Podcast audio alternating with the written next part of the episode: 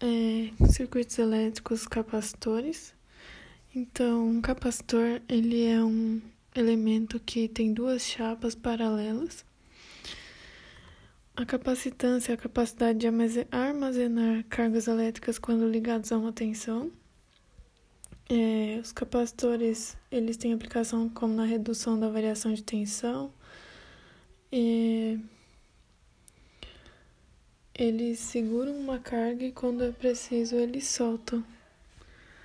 A capacitância é dada por E vezes a área do da chapa sobre D, que é a distância entre as chapas.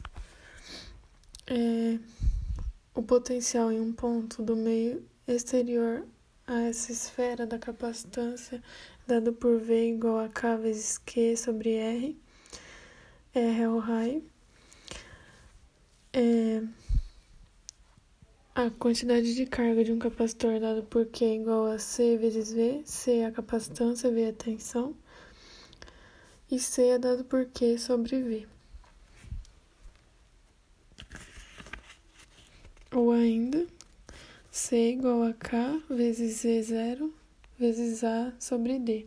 E0 é 8,85 vezes 10 a menos 12 farad, farad por metro. Associação de capacitores.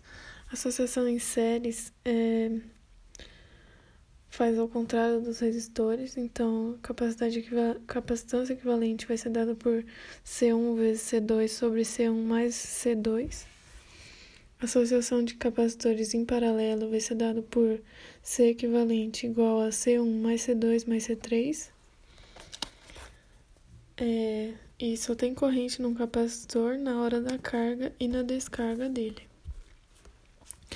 É, nessa corrente, nesse paralelo, a quantidade de carga vai ser Q1 mais Q2 mais Q3.